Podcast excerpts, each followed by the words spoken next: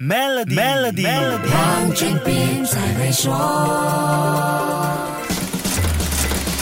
你好，我是黄俊斌。最近说什么话题，几乎都离不开通货膨胀。差不多每样东西的价钱都是涨涨涨。给人时尚、浪漫、品味优雅形象的欧洲，现在也给通货膨胀压得透不过气。但是，品味时尚跟通货膨胀存在一种超越我们想象的关系。百物上涨的时代，奢侈品的价格自然也是跟着调高了。在这样的情况底下，你猜猜销售量怎么样呢？奢侈品越卖越贵，销量却是好的不得了，甚至。恢复到疫情前的成长表现，全球奢侈品集团纷纷发布了销量大好的消息。法国奢侈品集团 Kering 在二零二一年取得了创纪录的营业额，销量达到了一百七十点二亿欧元，比二零二零年高出了百分之三十五，比二零一九年高出了百分之十三。集团旗下的 Gucci、Saint Laurent 和 Bottega Veneta 几个大牌都有亮眼的业绩。世界最大的奢侈品集团 LVMH 也同样创下了营业额纪录，二零二。二一年营业额高达六百四十二亿欧元，比二零二零年多出了百分之四十四，比二零一九年多出了百分之二十。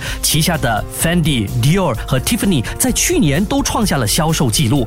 奢侈品的销售量不受价格影响，因为高端客户群对高价位已经有了心理准备，但他们同时也对高品质更加期待。这给奢侈品生产商不小的挑战。全球的能源成本上升和供应链紧张，让生产工作难度越。越来越高，不过还好，有钱有市场，高品质和高价位可以并存，这至少让奢侈品的品牌不至于寸步难行。好，先说到这里，更多财经话题，守住下一期 Melody 黄俊斌才会说。黄俊斌才会说，与 Maybank Premier 一起携手共创致富之道，快到 Maybank Premier Wealth.com/slash rewards 为您寻个量身打造的解决方案，需符合条规。